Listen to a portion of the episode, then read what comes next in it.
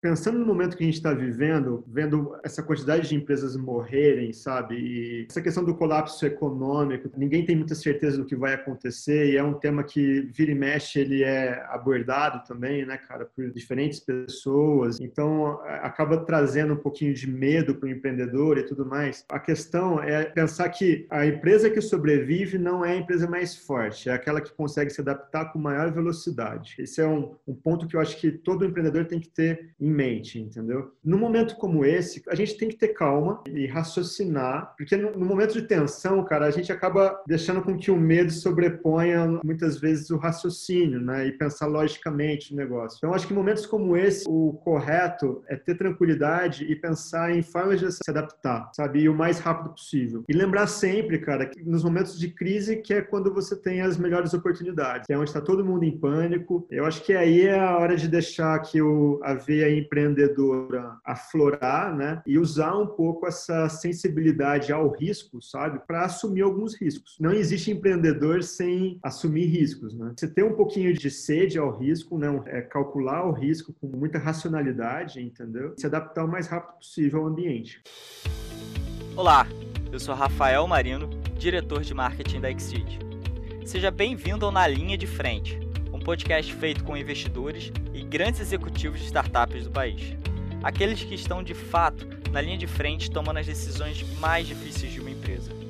Com muitas dicas e histórias exclusivas, aqui você vai descobrir como fundadores e líderes das maiores startups do Brasil enfrentaram os grandes desafios de crescer uma empresa, como o crescimento inicial, a escalabilidade, a gestão em períodos de crise e principalmente a busca pelo investimento. Esse podcast é produzido pela Exceed, a primeira plataforma de investimentos online em startups do Brasil. Ah, um último detalhe antes da gente começar. Sabemos que muitas vezes a gente precisa errar para poder evoluir, e nesse programa não será diferente. Portanto, vou te pedir um favor. Caso tenha gostado do episódio, vai ser muito legal se puder compartilhar ele no seu Instagram. E marque arroba Investimentos. E-Q-S-E-E-D Investimentos. Nos diga o que achou Ficaremos super felizes em saber suas opiniões e principalmente suas críticas. Então, vamos lá? Aproveite esse episódio.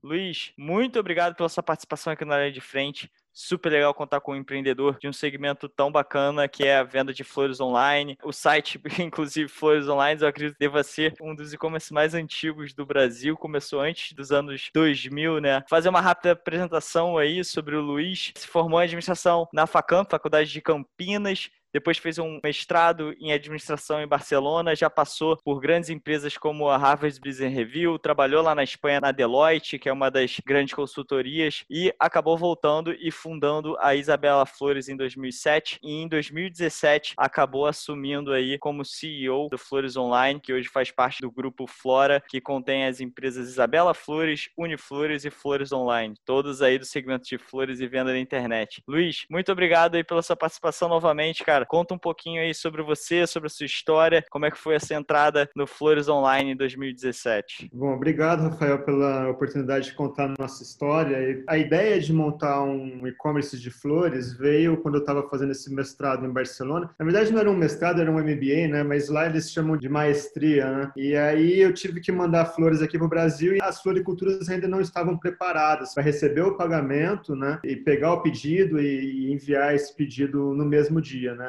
Eu tinha deixado para a última hora e as empresas tradicionais ainda não faziam o same day delivery, que hoje já é tão difundido no SDD, que é conhecido, né? Então aí veio a ideia de utilizar a rede de floriculturas e o estoque local das floriculturas para receber os pedidos por uma plataforma e repassar esse pedido para a floricultura mais próxima da entrega. Então foi mais ou menos esse estalo que eu tive lá atrás, né?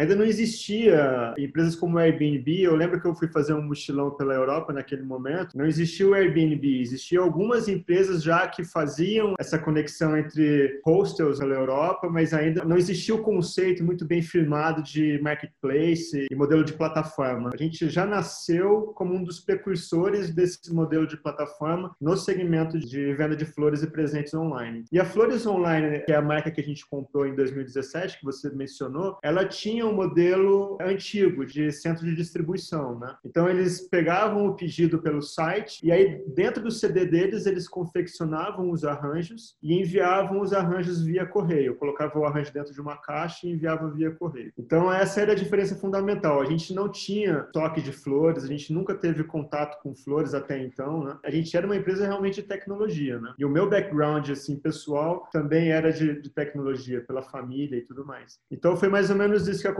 Em 2007, então eu fundei a Isabela, assim que eu voltei de Barcelona, né? Fiz o, o business plan e aí botei para rodar, cara. Foi mais ou menos assim mesmo que aconteceu. Sem ter aquele negócio de, meu, começar do jeito que dá, né?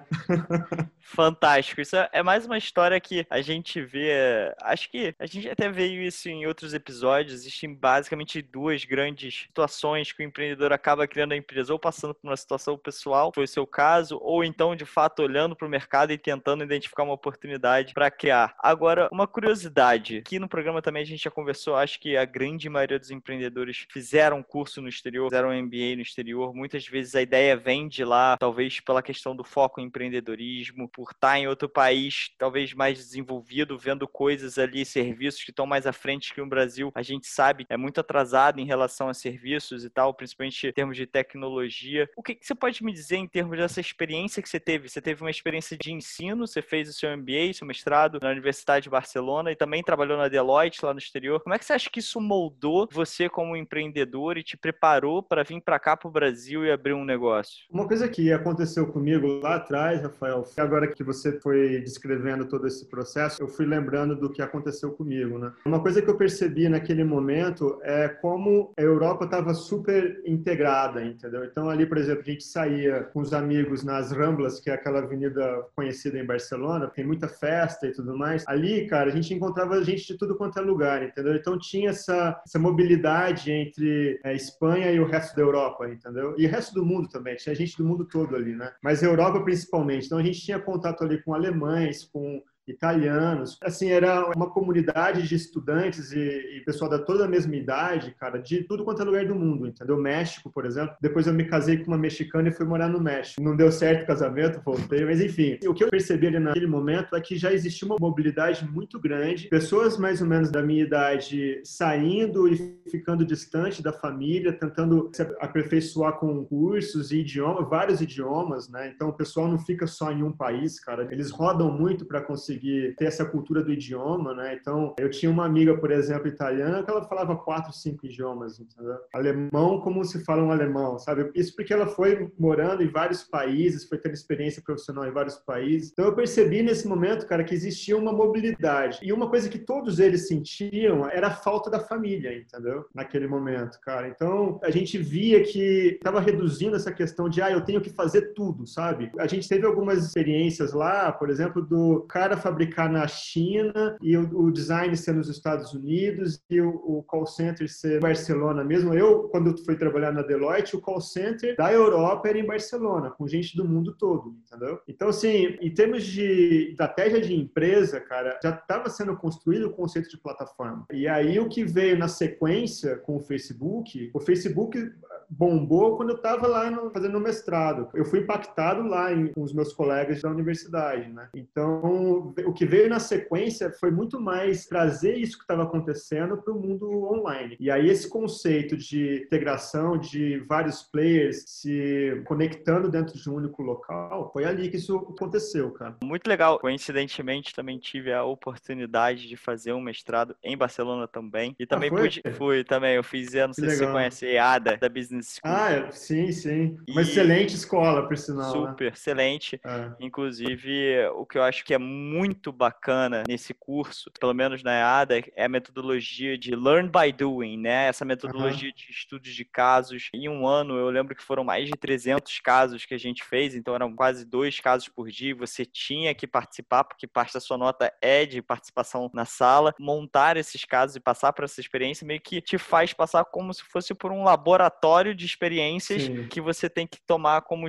depois quando você vai para o mundo real, para a empresa, você já está talvez um pouco calejado por ter que ficar tomando decisão o tempo todo e construindo casos. E aconteceu muito isso de que você falou também. Eu fiz amigos de todos os lugares do mundo. Você aprende também a um pouco lidar com pessoas diferentes do mundo, né? Porque você é. comunicar com um alemão é diferente você comunicar com cara, cara isso isso é fantástico, né? Porque eu lembro quando eu entrei na Deloitte, isso foi muito legal, cara, porque eu tive a oportunidade de passar por várias empresas, né, dentro da Deloitte. A Deloitte é uma consultoria, mas por ser uma consultoria, eu tive a oportunidade de entrar em vários projetos, né? Um deles na HP. E aí lá dentro, cara, eu trabalhei dentro de uma equipe de Alemanha, Áustria e Suíça. Então, a galera majoritariamente era alemã, né? Então você imagina aí, cara, vinha assim, era muito legal, né? Porque tinha essa introdução de como se trabalhar numa equipe multicultural e tudo mais. E aí veio o cara dando uma palestra sobre conceito de palavras, entendeu? O que que amor significava para um brasileiro, para um alemão. São conceitos completamente diferentes, entendeu? E aí você entender isso como pessoa tem esse entendimento de mundo, né? E como você se coloca dentro de uma equipe multicultural é muito legal. Não, é sensacional. Eu imagino que isso tenha te preparado de N formas, como lidar com pessoas, como ler pessoas, do ponto de vista do business, de como se preparar para crescer internacionalmente, até como você falou lá, já tinha essa questão da mobilidade, você ter diferentes áreas de empresas localizadas em diferentes lugares do mundo. Isso a gente está uhum. falando lá em 2007, né? Uhum. Entrando até um pouco nesse aspecto que você falou da mobilidade, da questão da plataforma, do modelo de marketplace, que é uma coisa que veio que eu acho que de fato mudou o mundo na internet. Se a gente for olhar a Flores Online, como você falou, eu até considero a Flores Online como, sei lá, uma startup raiz, né? Startup fundada em 98, a internet ainda era de escada, então vem de um outro tempo, digamos assim, e funcionava no modelo de e-commerce que você falou, que é um modelo mais antigo, que envolve CD, que envolve você estar tá dentro da cadeia ali da distribuição, em contato com o produto o tempo todo, e na época embalava as flores e enviava em caixas via correio, né? E aí, com o passar do tempo, esse modelo, como você mesmo falou, foi se tornando obsoleto com o nascimento do marketplace, que culminou com, obviamente, você fundando a Isabela Flores como uma certa concorrente da Flores Online, né? Sim. E aí tomou a dianteira da Flores Online com esse modelo de marketplace. Acho que essa transição ela aconteceu em vários outros mercados, né? A gente vê americanas.com foi se tornando marketplace, B2W, Via Varejo, tudo isso que envolvia uma cadeia muito mais complexa ao se tornar em marketplace, você foca muito mais em tecnologia, na conexão, na experiência do usuário do que de fato ali numa cadeia que é cheia de custos e intermediações. Como é que esse modelo permitiu que a Isabela Flores ultrapassasse a Flores Online em faturamento? Porque vocês tomaram é, a dianteira, né? Eu acho que o ponto chave aí é assim, existe um know-how de manejo, que são coisas específicas de determinados negócios, que é muito complicado uma empresa absorver num curto espaço de tempo. E ainda falando de tecnologia, Rafael, a coisa muda constantemente, entendeu? Então, você conseguir, através da tecnologia, trazer todo esse conhecimento que existe para dentro da empresa é um pouco complicado. Então, assim, eu acho que o que a gente sacou foi aproveitar o know-how que já existia lá na ponta, né? De manejo de flor, de, de estocagem, por exemplo, né? Que a gente não tinha noção disso. Eu não tinha noção disso, né? Eu não conseguia diferenciar um girassol de um cravo, por exemplo, entendeu? Meu negócio era tecnologia mesmo, né? Então, eu acho que essa foi uma sacada. É a gente entender que existe o know-how na ponta e a gente aproveitar todo esse conhecimento e ganhar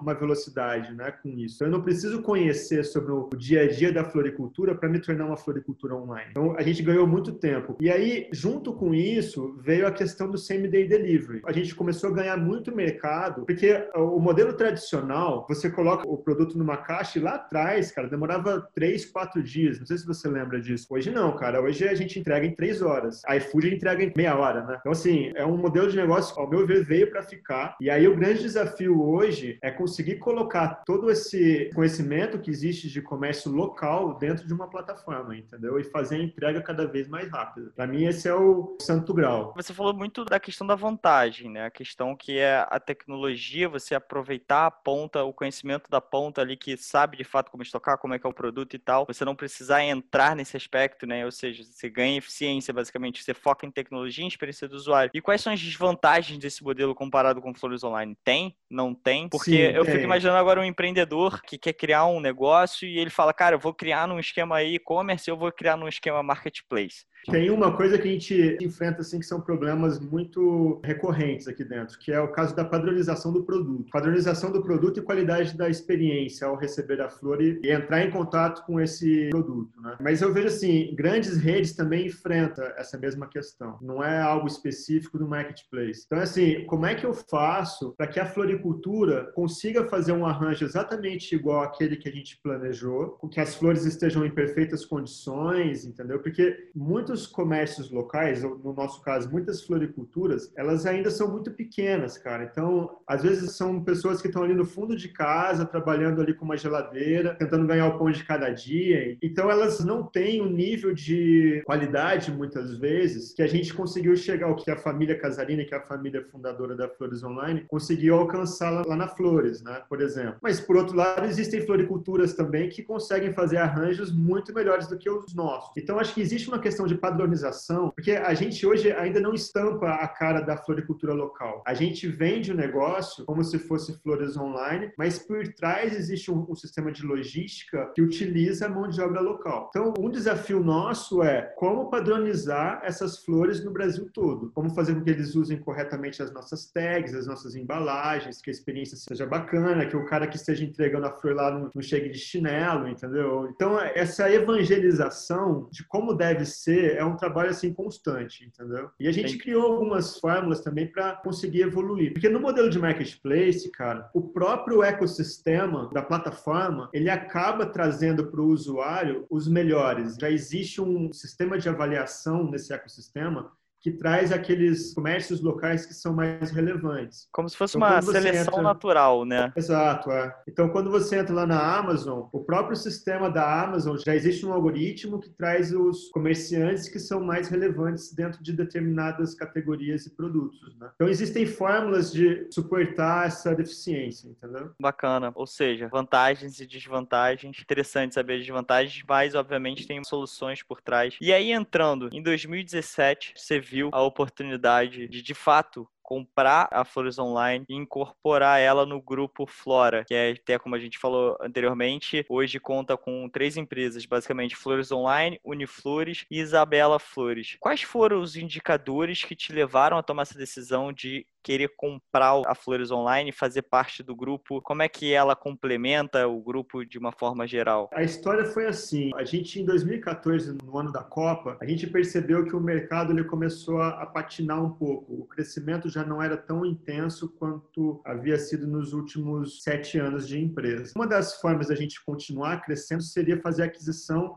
de outros players que também participavam como a gente, mas que a gente percebia que já estava sofrendo um pouco com essa desaceleração da economia. A primeira que a gente percebeu foi a Uniflores. O fato que levou a essa desaceleração foram diferentes da Uniflores e no caso da Flores Online. Mas a gente percebeu essa questão lá na Uniflores e a gente fez uma aproximação com o Douglas, que é um dos fundadores da Uniflores. E aí o que a gente fez foi assumir a operação deles. Então, com a Uniflores não foi uma experiência de compra, a gente simplesmente assumiu a operação, muito parecido com os modelos que eu via na Europa, né, com a Deloitte. A Deloitte tem muito isso de assumir uma operação de uma empresa. Né? A gente assumiu essa operação da Uniflores e aí a, a, empresa continua sendo do Douglas, mas a gente tem uma participação remunerada no processo, entendeu? E aí, quando a gente teve essa experiência de conseguir assumir colocar dentro da nossa casa a operação, a gente ficou um pouco mais confiante de dar um passo maior na compra da Flores Online. Aí sim foi uma compra. A gente comprou a parte da família fundadora. Basicamente isso. E aí, no caso da Flores Online, já era uma empresa um pouco mais parruda, né? Era uma empresa mais encorpada. Para você ter uma ideia, em 2014, a Flores Online chegou a faturar 24 milhões. E aí, até 2017, que foi quando a gente entrou, a gente entrou com um faturamento de 13 a 14 milhões. Então, em três anos, teve uma queda muito brusca. E a gente percebeu isso, entendeu? Nos bastidores e em alguns indicadores que a gente vinha acompanhando de concorrentes. E aí foi o momento que a gente fez fez a abordagem, né? A gente fez uma abordagem com fundo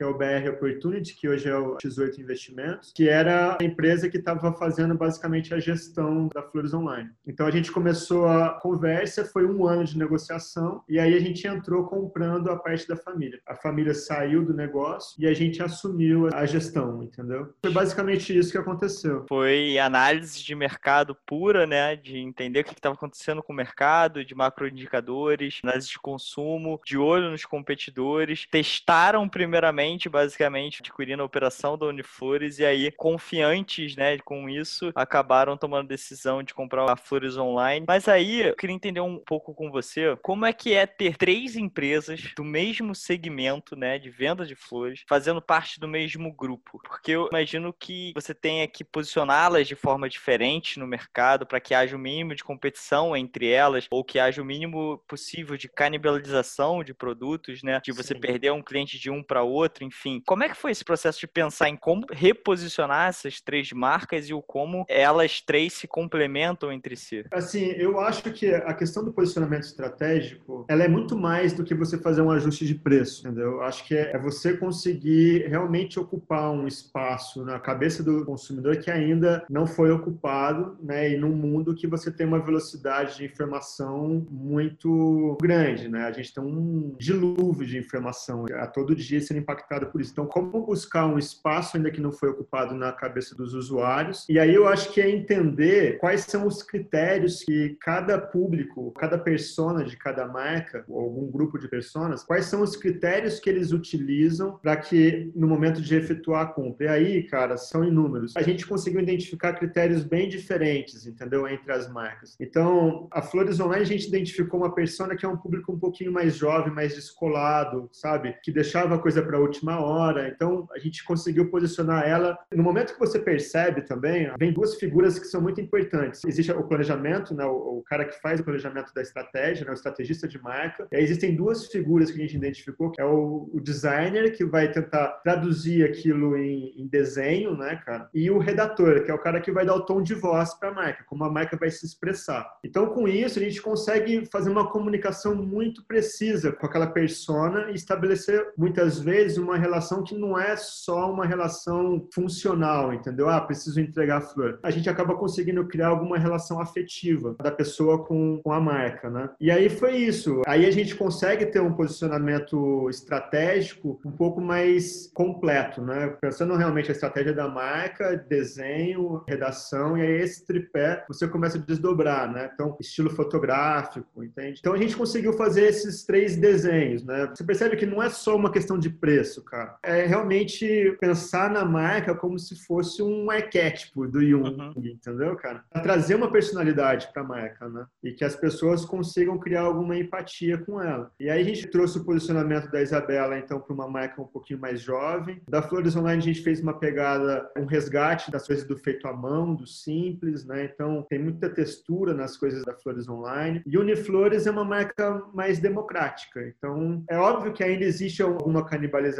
mas a gente conseguiu estabelecer posicionamentos bons entre elas. Fazendo uma analogia, se você me permite rapidamente, é como se você chegasse numa prateleira de supermercado e visse aquele mundo de sabão em pó, por exemplo, entendeu? Uhum. E aí você tem aqueles seus preferidos, né? Então ali não é só preço, ali tá preço, posicionamento de gôndola, comunicação da embalagem. Isso me lembra uma frase que alguém disse, não sei quem foi, cara, eu vou ficar devendo de quem que eu escutei isso. Que se você não se posicionar, você vai ser posicionado pelo mercado, né? E esse posicionamento Sim. é extremamente importante, como você falou, a criação de uma persona para uma marca, ela é extremamente importante, não somente se você for parte de um grupo e você tem que de fato trabalhar isso ali mais na unha, mesmo que você seja uma marca só, você tem que ter uma responsabilidade com essa persona, né? Entender basicamente é. a forma ele conversa, é. o, arquétipo que ele tem, enfim, entrando um pouquinho mais a fundo nisso. Imagino que empresas diferentes, com personas diferentes, focadas em públicos diferentes, como é que é o fator cultural? Como dividir as três empresas e manter nelas culturas diferentes ou não? Você fazendo parte de um grupo acaba que você pertence à cultura do grupo e se isso tem vantagens e desvantagens, pelo menos de tudo que eu já vivi, já li, eu acredito que cultura, ponto mais forte de uma empresa, é o que faz com que uma empresa aí sobreviva durante décadas. Eu acho que é o fator fundamental. E aí você tem um grupo e você tem três empresas no mesmo segmento, elas não são nem em segmentos diferentes, mas como é que você faz essa gestão da cultura organizacional entre elas? Cara, esse é um tema muito legal de cultura organizacional, porque a cultura organizacional, ao meu ver, ela se dá por um sistema de crenças, cara, que você vai conseguindo formar ao longo dos anos. Você não consegue criar uma cultura organizacional em um mês. Então, quando você compra uma empresa, já existe um, uma cultura que, quando a gente chegou dentro da Flores Online, teve um choque violento, né? A gente vinha com uma agressividade muito forte, entende, para o negócio. E a gente chegou num, num ambiente onde as meninas que estavam construindo o arranjo, elas precisavam ter um momento de delicadeza, de reflexão, sabe? Não é um negócio que você vai montar uma linha de produção, vamos arrebentar, vamos aumentar a produtividade. Cara, não é isso, entende? A gente, como nunca tinha tido contato com esse mundo da confecção da flor, a gente teve esse primeiro choque. Então, algumas coisas a gente levou para lá, eu acho que são coisas muito legais, essa agressividade, sabe, de busca de resultado, de metas, de todo ano fazer um planejamento, todas as pessoas ter muito bem definidas quais são suas metas, quais são, né, de quanto em quanto tempo, como elas vão ser remuneradas com isso, coisa que a Flores Online não tinha. Mas, por outro lado, quando a gente chegou, cara, me parece que a gente conseguiu colocar nisso um olhar um pouco mais humano, entendeu? Eu acho que essa junção, ela foi super saudável. O momento da junção, ela não é tão simples, cara, porque acontece uma explosão, porque você tem um choque. A gente daqui querendo colocar um, um tipo de pensamento, de lá para cá também. Mas passada essa fase, Rafael, acho que existe um ganho, cara, de complementariedade. Eu acho que a, a coisa ela evolui. Aqueles que não se adaptam um ao outro, eles acabam saindo. Você mantém pessoas que têm essa aproximação, sabe? E acaba se criando um, um novo bicho, cara, um novo ser, entendeu? Eu vejo muita empresa com essa visão orgânica, sabe? De ser vivo, entendeu? Eu gosto muito dessa maneira de pensar em empresa. E uma dúvida, se eu entro hoje na empresa Flores Online e eu entro na empresa Isabela Flores, eu vejo diferença? Eu acho que ainda sim, porque a gente manteve dois escritórios. Então a gente teve o escritório aqui de São João, que a gente está aqui no interior de São Paulo, e tem o pessoal lá da Flores Online. Às vezes quando a gente vai lá, a gente sente, sabe, que não é a mesma coisa, cara. Mas a gente percebe que está mais próximo, entendeu? Não é aquele exagero de pensamento. Então é você trazer, criar um pensamento estratégico, aí alimentando esse sistema de crença que a gente tinha aqui, entendendo quais são as crenças que vêm de lá para cá que são boas, que a gente pode incorporar, né? Então, assim, quando a gente vai para lá, a gente sente, às vezes a gente traz o pessoal para cá também, eu, eu, percebo que eles sentem a diferença, mas como a gente trabalha muito junto, a gente tem que se relacionar, acaba sendo um negócio permeável, entendeu? Não existe uma barreira. Eu acho que essa transição acaba sendo benéfica para a empresa. Não é um processo rápido e tão simples. E às é. vezes, cara, quando você tenta impor um pensamento, muitas vezes eu cheguei querendo impor, sabe? Sem entender que aquilo não é só uma questão pessoal, é uma questão de crença entre indivíduos que estão ali. E aí, cara, na hora que você tenta impor uma crença sua, uma algo que você acredita muito, né, dentro de um ambiente de uma equipe, por exemplo, a equipe vai se voltar contra você, cara, se você tentar impor. É preciso entender, sabe, dialogar. Vai tempo, né? Fico curioso ainda nesse ponto. Como você falou, radicais de ambos os lados saem, mas você precisa, ao comprar uma empresa, ao instalar uma nova cultura, você precisa dar uma repaginada nisso, né? E aí, você quer impor uma cultura, essa cultura que não está sendo aceita, você tem que esperar para tomar decisões, você espera um pouco as pessoas tentarem absorver, ou você tira logo as pessoas que você acha que não estão de acordo com uma nova cultura que você quer implementar. Como é que se dá isso ali na gestão de fato no dia a dia? Dia a dia é assim, as áreas que estão críticas, que precisam ser corrigidas o mais rápido possível, é corte seco, entendeu? Não dá para ficar esperando até que a pessoa absorva aquilo. Então, muitas coisas que a gente sabia que precisava de uma força, de meta, de agressividade, de muito empreendedorismo, a gente fechou lá e trouxe para cá, porque isso eu sabia que a gente tinha aqui. Mas, cara, coisas de sensibilidade, de entendimento, de uma visão mais orgânica, sabe, cara? Que eu achava que era importante manter, isso a gente manteve. Então,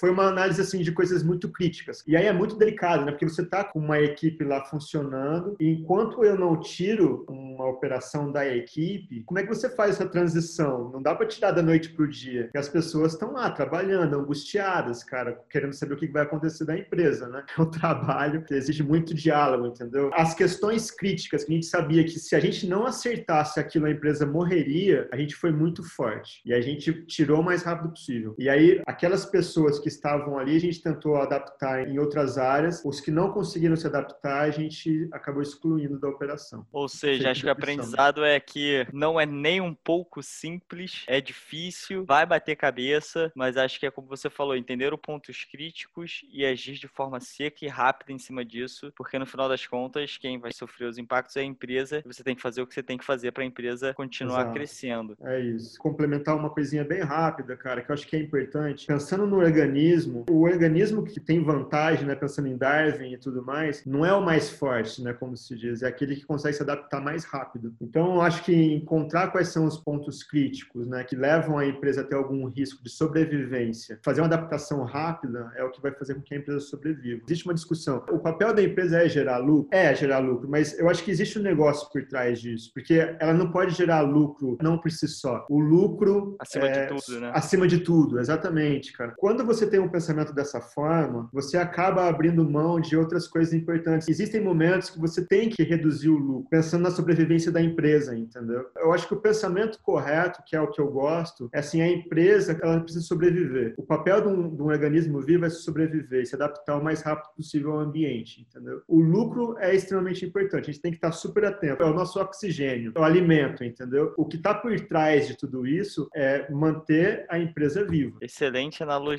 E aí, compraram a Flores Online e refizeram toda a questão de site, de experiência do consumidor, do marketing. Como é que esses três fatores, repaginar o site, a experiência do consumidor e a questão da estratégia de marketing, como é que eles impulsionaram e fizeram com que a Flores Online retomasse o seu crescimento? O que a gente identificou assim que a gente entrou na Flores Online foi um erro de redução de investimento estratégico. A gente segue aquela cartilinha de custo estratégico, custo não estratégico, tempo estratégico, tempo não estratégico. Então a gente gente percebeu que, ao invés deles cortarem, quando começou a ter a desaceleração da economia, ao invés deles cortarem custos não estratégicos, é todo aquele custo que não contribui com vendas. E custo estratégico é todo custo que contribui de alguma forma, direta ou indiretamente, com o incremento de vendas. Um erro que eles cometeram lá atrás foi, à medida que foi existindo a desaceleração da economia, ao invés deles cortarem custos não estratégicos, eles cortaram o custo estratégico. Então fizeram redução de marketing, fizeram redução dentro de marketing marketing, AdWords, assessoria de imprensa. Então, cara, as vendas elas foram definhando, né? Na hora que você tem uma queda de receita e mantém um custo fixo alto, é a receita do fracasso, né? O ideal é o contrário, você fazer uma redução de custo fixo, fazer o downsize da empresa e o que você conseguir reduzir, levar para aquilo que te traz venda. Aí explorar diferentes canais de marketing. Essa foi a primeira questão que a gente identificou assim que a gente entrou, antes da gente comprar, a gente identificou, a gente sabia qual era o problema, muito parecido com que a Uniflores tinha enfrentado lá atrás, foi fácil, cara, porque a gente já tinha tido a experiência da Uniflores. Uma outra questão que a gente entendeu foi a tecnologia. Eles não faziam investimento em tecnologia. A tecnologia não estava dentro de casa, lá na Flores Online. Então, sempre estava na mão de uma terceira pessoa, desde a gestão de servidores até a própria plataforma. Isso a gente tinha, cara. A gente sempre investiu muito nisso. Então, eles tentaram fazer uma transição, isso antes da gente entrar, pouco antes da gente entrar, de plataforma. E foi um fracasso. Tentaram tentaram voltar e não conseguiram. Da noite para o dia, tiveram uma queda de 30% nas vendas, entendeu? Então, além da desaceleração, da redução de investimento em marketing, tiveram essa queda por conta da mudança da plataforma. E aí, na queda, ao invés deles fazerem o downsizing ou tentar uma mudança de plataforma ou voltar a plataforma para fazer um incremento de receita, cara, eles cortaram investimento em marketing. E aí virou uma bola de neve, entendeu? A primeira coisa que você vê é o caixa apertado, né? Ou seja, espiral da morte. A espiral da morte.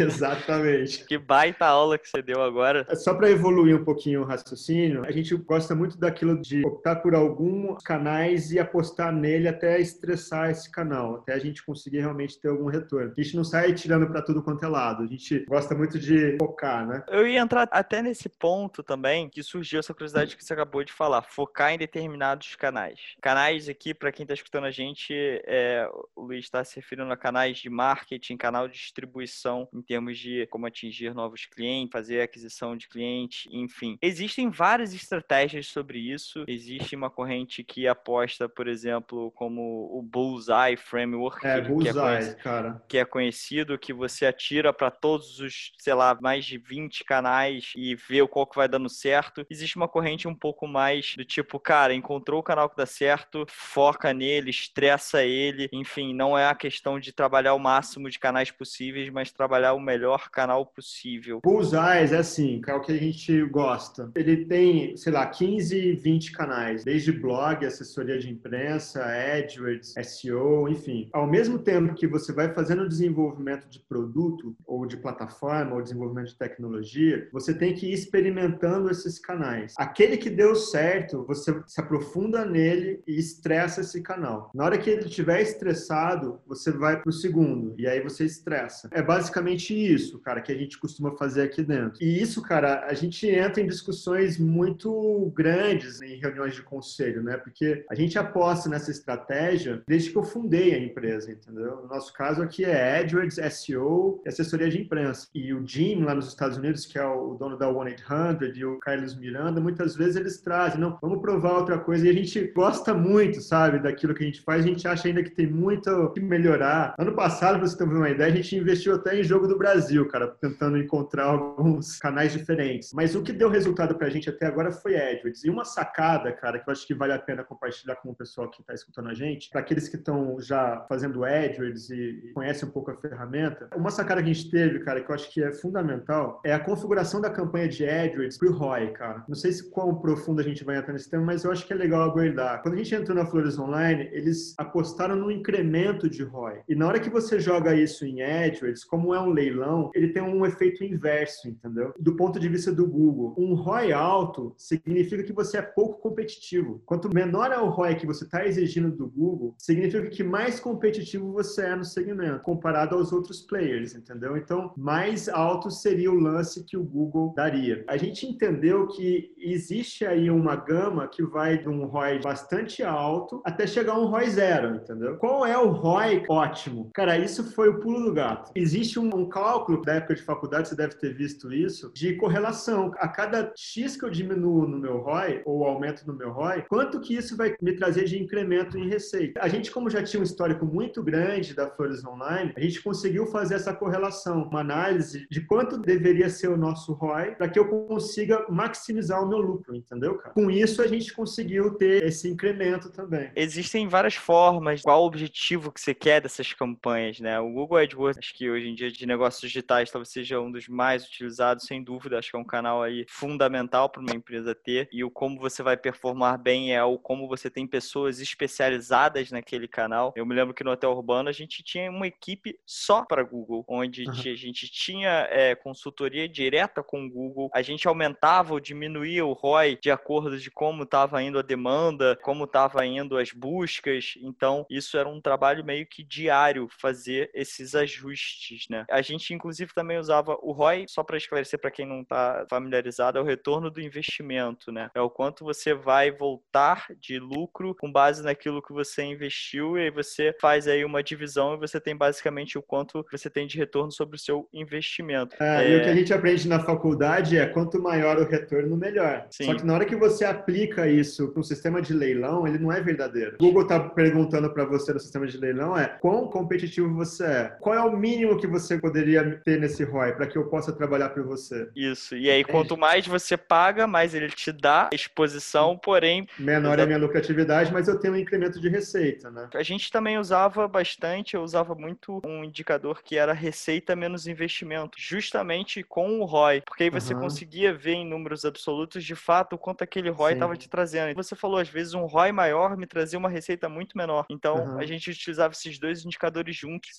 para conferindo no dia a dia. Eu imagino que isso foi uma das estratégias. Eu vi que a Flores Online cresceu aí mais de 150% em números de pedido agora no meio da pandemia, em meio de abril e maio. Ou seja, foi de, pelo que eu tinha visto do ano passado, no mesmo período de 18 mil pedidos para um número de mais de 46 mil pedidos. Um crescimento absurdo. E eu vi também, pelo que vocês comentaram, que isso foi de acordo com a alteração no plano de investimento em marketing, trabalhando uma maior diversidade em mídias, aumentando o investimento em várias etapas do funil aí de conversão. Isso que você está falando sobre o Google AdWords, sobre essa sacada, tem a ver com isso também? Teriam outras coisas que ficaram por trás dessa estratégia de crescimento é. no período de pandemia? Se eu tivesse que selecionar uma coisa que eu acho que foi o que realmente trouxe esse resultado, foi essa percepção de ROI. E uma percepção de preço ótimo também, cara. A mesma questão que a gente fez com o ROI ótimo, a gente também fez com o preço ótimo. Então, assim, eu não consigo te dizer ao certo quanto isso foi da mudança da estratégia e quanto foi da pandemia, entendeu? Eu acho que foram as duas coisas ao mesmo tempo. Porque a gente fez ao mesmo tempo, entendeu? Veio a pandemia, ao mesmo tempo a gente fez a mudança de estratégia de marketing. Ainda não consegui separar o joio do trigo, sabe? Dizer o que foi uma coisa ou outra. Mas perguntando para o pessoal da agência que nos auxilia com essa questão, eles tiveram outros players, também tiveram um crescimento significativo durante a pandemia. Então a gente pode dizer sim que houve uma migração do offline para o online. Muitas empresas se adaptando à venda online nesse período. Então teve essa aceleração, né, de trazer a, loja física para esse mundo online e do comércio pequeno também, né, do comércio de bairro também. Mas a gente teve também essa questão da mudança de estratégia. Então o nosso crescimento dentro da agência, comparado às outras empresas lá da agência, nosso crescimento ele foi maior. Então é possível afirmar que além do efeito da pandemia, dessa migração, teve um impacto sim essa mudança de estratégia. Legal. E entrando até nessa questão da pandemia, o que mais que você viu acontecendo de diferente na venda de flores online, por exemplo?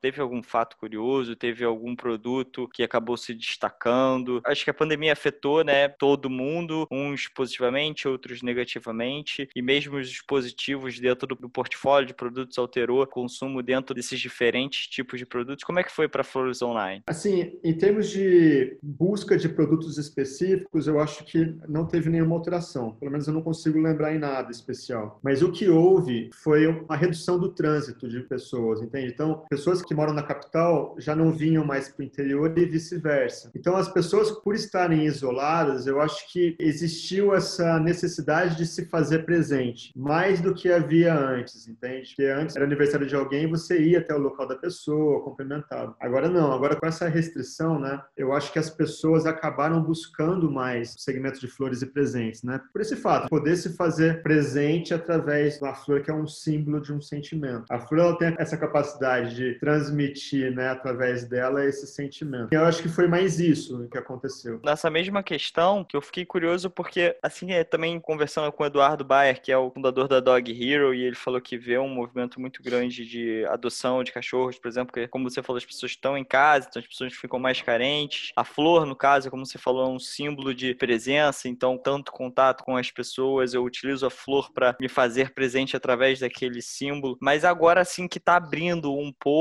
mais a flexibilização, as coisas voltando um pouquinho mais, aí o mercado abrindo, enfim. Você já notou alguma diferença nisso, por exemplo? Porque acho que muitas empresas surfaram essa onda de alguma forma positivamente, por mais que surfar a onda seja ruim, né, teoricamente, mas de uma certa forma a Covid impulsionou positivamente o Sim. negócio. Só que para muitos isso não vai ser, né, eterno. Isso aí certamente é uma onda que depois com certeza vai diminuir. Você acha que isso vai acontecer numa Online ou não? A gente não está percebendo essa desaceleração. Pelo contrário, quando a gente faz um year over year, ele está aumentando, entendeu? Então, a gente percebe que houve aceleração do crescimento e além dessa aceleração, a gente está conseguindo manter aquele percentual que a gente vinha de crescimento. Então, assim, no nosso caso especificamente, até o momento a gente não sentiu uma desaceleração. De repente, algum hábito que veio para ficar, eu não consigo te dizer com clareza ainda. E acho que uma das maiores iniciativas que vocês tomaram, né, nos últimos tempos foi agora, no meio da pandemia, que vocês acabaram de lançar a Jingo, que é uma plataforma uhum. que permite que pequenos empreendedores lojistas aí afetados pela crise do coronavírus continuem vendendo através de delivery. A empresa busca ajudar aí supermercados, restaurantes, farmácias, açougues, lojas de produtos artesanais a de fato migrar do, do offline para o online. Uns dados interessantes aqui que eu peguei que eu vi é que 42% das empresas brasileiras, as vendas online representam somente até 10% do faturamento. E somente uhum. desses, né, somente 22% tira de 10 a 30% do faturamento da internet. Na outra ponta, só 20%, ou então, se a gente quiser ser mais claro, duas a cada 10 empresas consegue obter um online mais da metade da receita. Eu vi aqui no começo da semana que está rolando o evento de educação financeira da XP e eu vi que até o Tony Blair falou, meio apocalíptico, opiniões dele, mas ele falou sobre a questão das lojas brick and mortar, né, as lojas físicas que terão seu faturamento cada vez menor se comparado com as vendas digitais que vão cada vez crescer mais. Isso a gente viu que o Covid acelerou de uma forma incrível, né? Por que a decisão de criar uma empresa que nada tem a ver com flores, de criar essa empresa agora? Foi basicamente de olho nessa oportunidade da aceleração digital? Como é que ela complementa a estratégia do grupo como um todo? A primeira parte da questão, eu não acredito que a gente vai ter um falecimento do mundo físico, entendeu? A gente pode entrar numa discussão mais filosófica, assim, de longuíssimo prazo, sabe? Sabe? Daquelas loucuras de Matrix, né? Que a gente no futuro vai viver completamente imerso nesse mundo online, né, cara? Que a gente não vai conseguir distinguir o que é realidade e o que é online, né? Com a vinda dessas novas tecnologias, enfim. Acho que isso pode acontecer, mas eu acho que está muito mais no campo filosófico, né? Existem muitos filósofos americanos do Vale do Silício que falam sobre esse assunto. Não é algo tão rápido, eu acho que isso vai acontecer. Então, o mundo físico, ele vai continuar existindo por um bom tempo. Então, dito isso, cara, eu acho que existe uma tendência de uma complementariedade entre o mundo físico e o mundo online. Então, a gente vê aplicativos como o Waze, por exemplo, que tiram o melhor do online e resolvem questões práticas do mundo físico e vice-versa, entende? A experiência do mundo físico ainda, ela não consegue ser inteiramente transferida ao mundo online. Eu não tenho percepções de cheiro, dos cinco sentidos, como estou de tato, né? Eu não consigo chegar no produto e sentir a textura do produto, pelo menos ainda não, né? Fala-se então, muito essa... sobre essas lojas cada vez mais focarem na questão da experiência, justamente pela é, profundidade que tem, né? Exato. Então eu acredito muito nessa direção, sabe, Rafael? Que as lojas físicas elas vão complementar o mundo online e vice-versa. Então a experiência ela é muito mais rica no mundo físico. O mundo online tem a praticidade, tem a conveniência,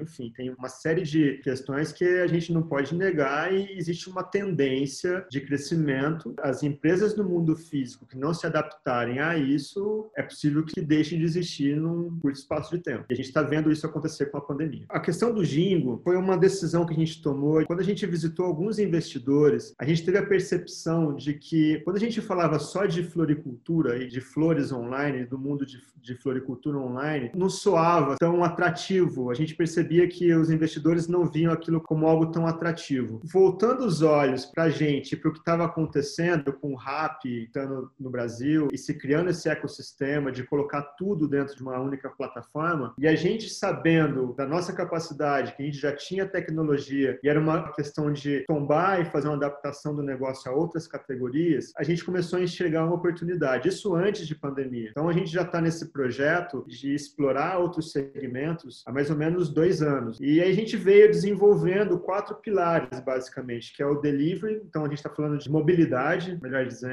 questão do marketplace em si, questões de transações e modelos novos financeiros que estão aparecendo. Por último, comunicação. Então a gente resolveu focar nesses quatro grandes grupos de desenvolvimento de tecnologia. A gente pegou e fez um benchmark de tecnologia dos grandes, entendeu? Pra você ter uma ideia, a gente destrinchou o WhatsApp. Hoje a gente tem o WhatsApp aqui dentro de casa e próximo a fazer uma adaptação e integrar isso com questões de transação financeira via chat, que vai vir com muita força, compra via chat, que provavelmente vai vir com muita força. Como é que vai ser esse mundo com esses quatro grandes pilares que a gente identificou? E aí começou esse projeto do Jingo. Quando veio a pandemia e a gente viu que a gente conseguiu se adaptar muito rápido e olhando o que estava acontecendo, né, aqui em São João mesmo, as lojas fechando e todo mundo desesperado com a venda, a gente vinha desenvolvendo o aplicativo. E a gente falou, não, vamos fechar, vamos parar um pouquinho o desenvolvimento do aplicativo e vamos trazer a plataforma web, que é o que a gente já tem aqui dentro de casa, testado, validado,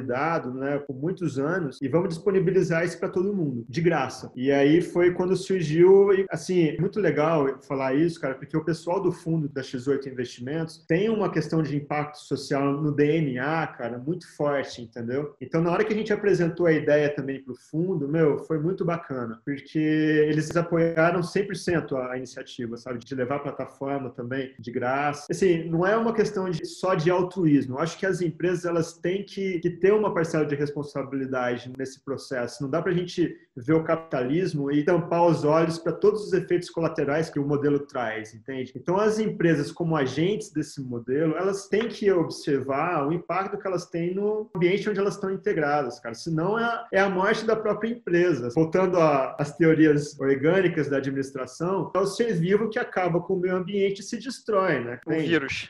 Exato. A empresa, cara, e aí olhando um pouco do lado do empreendedor, ele tem que ter essa consciência, ele tem que entender que a empresa está inserida dentro de um ambiente que tem um impacto violento nesse ambiente e a gente tem que fazer a nossa parte. É um pouco essa visão. E aí, trazendo, né, cara, essa questão de marketing, né, cara, meu, era o momento, vamos lançar o produto, então não é só fazer a questão altruísta. A gente também tem uma visão capitalista de negócio, de mercado, sabe? Era o momento da gente lançar, a gente achava que ia ter uma adesão significativa de estabelecimentos locais como teve, entendeu? E aí os problemas eles se desenvolvem, né? Porque beleza, tá todo mundo agora dentro da plataforma, mas os caras não conseguem vender, entendeu? Não tem a tecnologia. Então acho que é o, a gente entender qual é o momento também deles. O Jingo vinha, a gente estava entendendo, era algo inevitável, a gente teria que fazer a adaptação da empresa a essa direção. A gente estava analisando os players, WhatsApp, Instagram, Rap, iFood. A gente estava vendo o que estava acontecendo. Então a adaptação ela tinha que acontecer. O nome Jingo ele foi muito bem pensado porque precisava ser um nome que eu conseguisse entrar em todas as categorias. Uma questão da Flores Online é essa: eu não consigo entrar em, em entrega de produtos farmacêuticos, por exemplo. Jingo não, cara. Jingo já consegue navegar em diferentes categorias, né? Então, assim, é um pouco isso, cara. A questão do time to market, né? De entender que era um momento, sim, importante, que a gente conseguiria aproveitar o momento para conseguir novos usuários,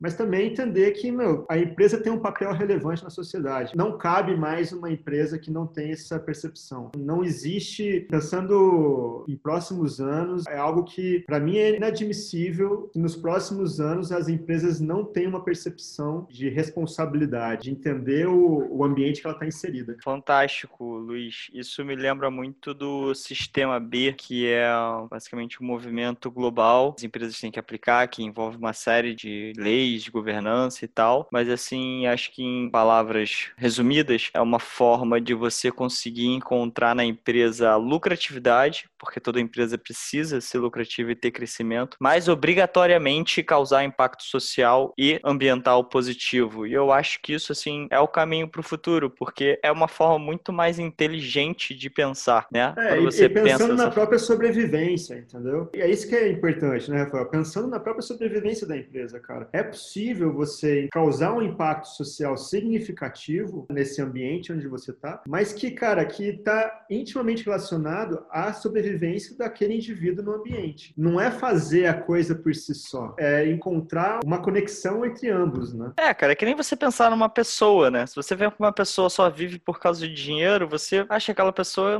que não é um bom exemplo, não é admirável. Agora você encontra aquela pessoa que, porra, conseguiu se dar bem na vida, que faz trabalho social, que faz trabalho focado no ambiente, que faz um trabalho legal e é influente em sua comunidade, você vê ela com outros olhos, né? Eu acho que essa é basicamente a analogia entre a empresa e o ser humano e como as empresas, inclusive, estão guiando um pouco mais para o lado humano. Todas as empresas hoje em dia, elas estão extremamente mais humanas do que antigamente. Eu acho que isso faz total sentido que você falou, eu concordo com você, eu também espero que isso se torne inadmissível em poucos anos, porque eu acho que todo mundo vai ganhar. O planeta ganha, as pessoas ganham, a comunidade ganha, a empresa ganha. Então é uma forma que eu acho que é muito mais inteligente se pensar em fazer negócio, mais difícil, muito mais desafiadora, mas muito mais benéfica em, em todos os sentidos. Agora, Luiz, entrando um pouco nessa questão que você falou de fundos de investimento, como a Jingo tem uma participação ali estratégica nessa questão para os fundos. Eu vi que a Flores Online começou em 98 e aí ela recebeu um aporte 14 anos depois, em 2012, da BR Opportunities, que mudou de nome agora, e da empresa 1800 Flowers, que é como se fosse uma Flores Online, mas com uma presença global muito maior, enfim. E depois, em 2017, foi adquirida por vocês pelo grupo Flora. E de lá para cá não houve mais uma nova captação. Por que isso? A empresa não precisou, a empresa já é rentável, tem a ver com a aquisição do grupo. Por que essa questão de somente um investimento, um aporte e não ser necessário outros? Como eu te falei, o ano passado a gente começou a ter algumas reuniões com possíveis investidores para sentir como era, porque eu não tive a experiência de captação. Até agora não tive essa experiência, porque o, o fundo ele é remanescente daquele investimento de 2012, né? Então a operação nossa de compra da família foi uma operação de cash out, né? O dinheiro não ficou na empresa. A gente não fez rodada de investimento alguma ainda. Então a gente fez essa primeira conversa com alguns investidores, sentiu que o negócio de flores não era tão atrativo. Alguns outros grandes grupos que vieram conversar com a gente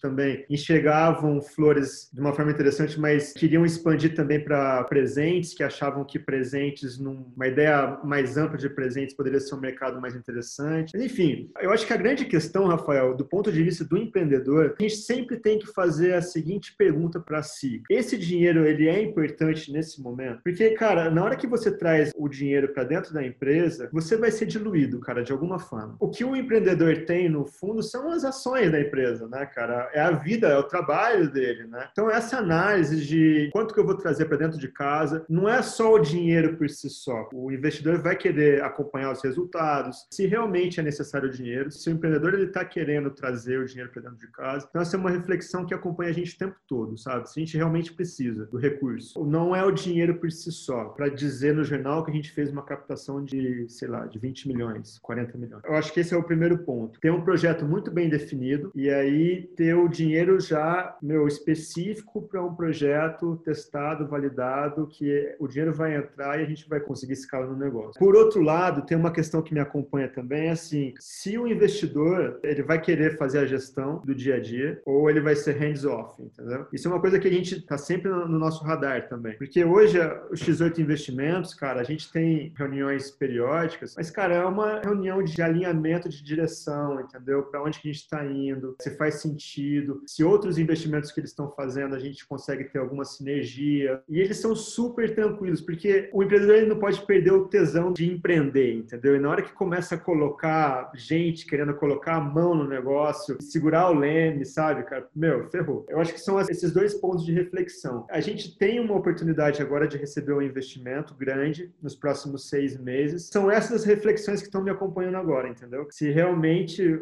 é o momento, se realmente a gente precisa, quanto que a gente vai ser diluído e se realmente com esse novo aporte as pessoas que entrarem vão querer segurar o leme da empresa. O investidor ele não tem, né, cara, aquele vínculo tão afetivo com o negócio. No nosso caso aqui, né, meu e dos meus sócios, cara, é a nossa vida, entendeu? São 15 anos da nossa vida aqui dentro, né, de dedicação. Então é um pouco isso. E você, Luiz, como investidor? A gente aqui na Exceed vê muito na nossa base de investidores, muitos empreendedores, até porque eu acho que você acaba criando essa relação, né, como você disse, afetiva com seu próprio negócio e muitas vezes você também quer apostar e fazer com que outros empreendedores cresçam também. Então a gente vê muito uma sinergia de investidores da Exceed sendo empreendedores ou, enfim, empresários que já tiveram suas empresas. Como é que é o Luiz como investidor? Você também investe em outras startups também? O que, que você acha desse modelo? Eu tive uma experiência com investimento, né, como investidor anjo. Foi bastante legal. Uma empresa de Porto Alegre chama Omnicar. E aí eles procuraram a gente porque eles entenderam que a gente tinha não só o dinheiro, né? Porque eu acho que, cara, é, muitas vezes não é só a grana, entendeu, cara? É quanto também que as pessoas que você vai trazer para dentro do negócio conseguem apertar de know-how, né? Porque existe essa curva do aprendizado. Então, quanto antes você conseguir superar essa curva, melhor, né? Então, o João começou a conversar com a gente, ele entendeu naquele momento que a gente tinha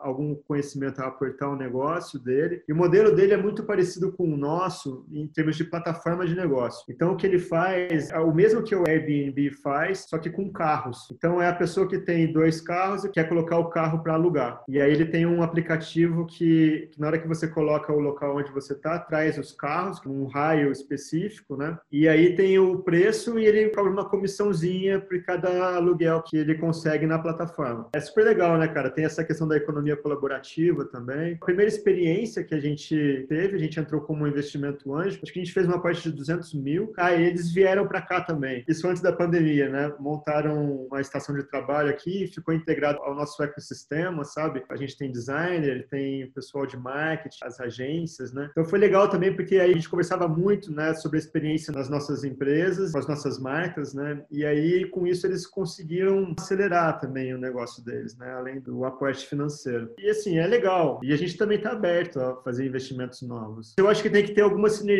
com o nosso negócio, entendeu? Isso é um ponto que a gente costuma falar muito nas nossas comunicações, né? O como essa sinergia ajuda na hora do investimento. investimento em startup não é um modelo para todo mundo, é um modelo que é muito interessante em termos de retornos possíveis financeiros que você pode ter, mas você tem que saber diversificar. E acho que diversificação é a palavra do momento, inclusive foi o tema principal de abertura lá do evento da XP, da Expert, o Rei Dalio também falando sobre a diversificação em ativos não correlacionados. Então, assim, a gente está entrando numa etapa em que o brasileiro está tendo que aprender a investir, juros recordes de baixo, não dá mais para sobreviver com renda fixa, com juros altos como a gente vinha fazendo. Então, acho que o modelo da startup ele é interessante, porém você tem que saber como aplicar. A gente gosta de falar, por exemplo, sobre a diversificação duas vezes, né? De você diversificar tanto na startup quanto nos tipos diferentes de startup, não ficar preso só a uma. E acho que isso vai ter também um impacto muito positivo. Quanto mais mais pessoas investirem e verem esse modelo como uma alternativa de investimento, mas a gente pode ajudar na retomada da economia. Pequenas e médias empresas representam mais de 50% dos empregos formais, então acho que é um modelo super interessante. Fica até o convite, já que você está aberto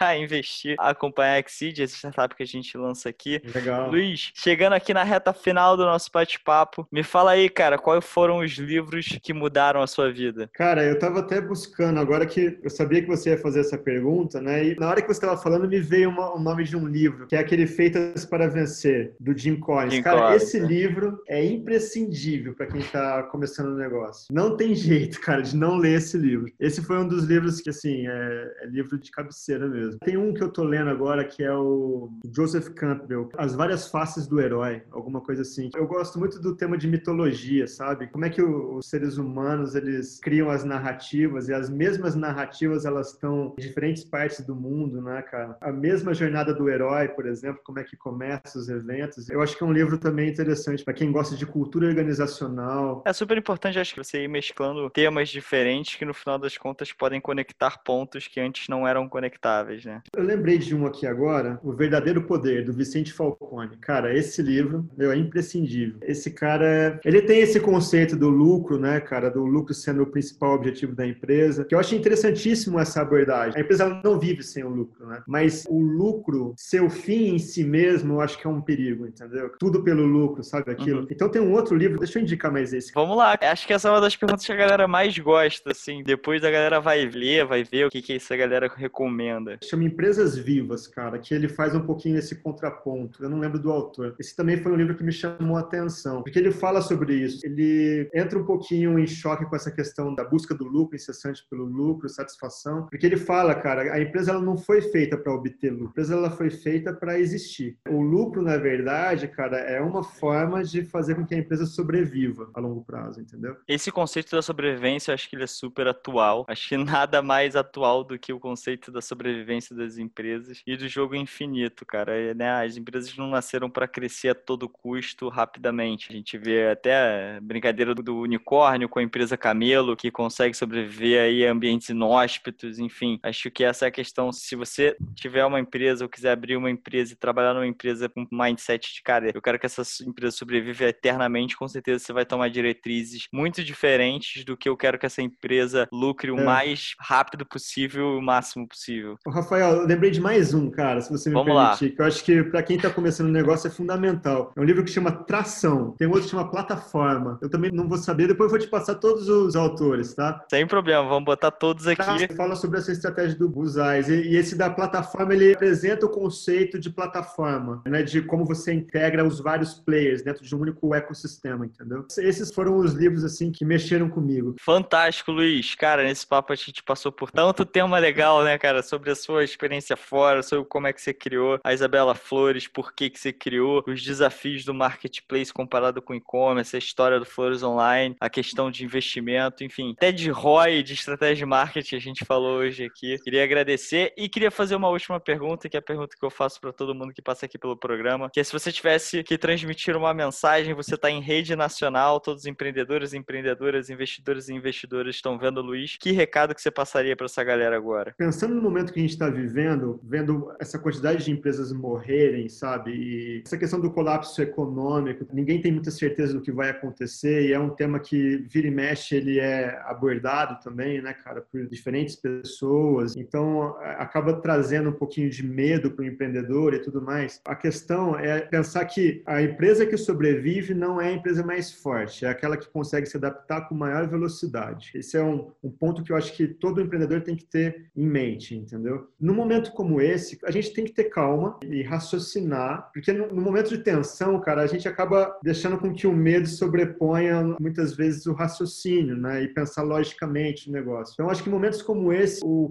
correto é ter tranquilidade e pensar em formas de se adaptar, sabe? E o mais rápido possível. E lembrar sempre, cara, que nos momentos de crise, que é quando você tem as melhores oportunidades, é onde está todo mundo em pânico. Eu acho que aí é a hora de deixar que o, a veia empreendedora aflorar, né? E usar um pouco essa sensibilidade ao risco, sabe? Para assumir alguns riscos. Não existe empreendedor sem assumir riscos, né? Você ter um pouquinho de sede ao risco, né? É calcular o risco com muita racionalidade realidade, entendeu? Se adaptar o mais rápido possível ao ambiente. Acho que é isso. Adapte-se ou morra. Luiz, muito obrigado. Baita aula pra gente. Obrigado, Rafael. Sensacional o nosso papo. Muito obrigado. Espero que a gente vá mantendo contato. Foi incrível ter sua participação aqui em mais um episódio nosso Na Linha de Frente. Obrigado. Tchau, tchau, Luiz. Muito obrigado por ouvir o Na Linha de Frente, podcast produzido pela Exceed. Espero realmente que esse episódio tenha gerado valor para as suas futuras decisões. E vamos deixar todos os materiais que foram citados bem aqui na descrição. Caso tenha gostado, adicione na linha de frente em sua lista de favoritos para receber a notificação do próximo episódio. Ah, seus feedbacks serão muito bem-vindos. Queremos saber a sua opinião. Compartilhe esse podcast em seu Instagram marcando arroba Investimentos. É Q S E E D Investimentos. E nos diga o que achou. É fundamental saber suas opiniões e críticas para tornar o Na Linha de Frente cada vez melhor. Para ficar atento nos próximos episódios, não esqueça de adicionar o Na Linha de Frente em sua lista de podcasts favoritos. Obrigado pela audiência. Nos vemos em breve.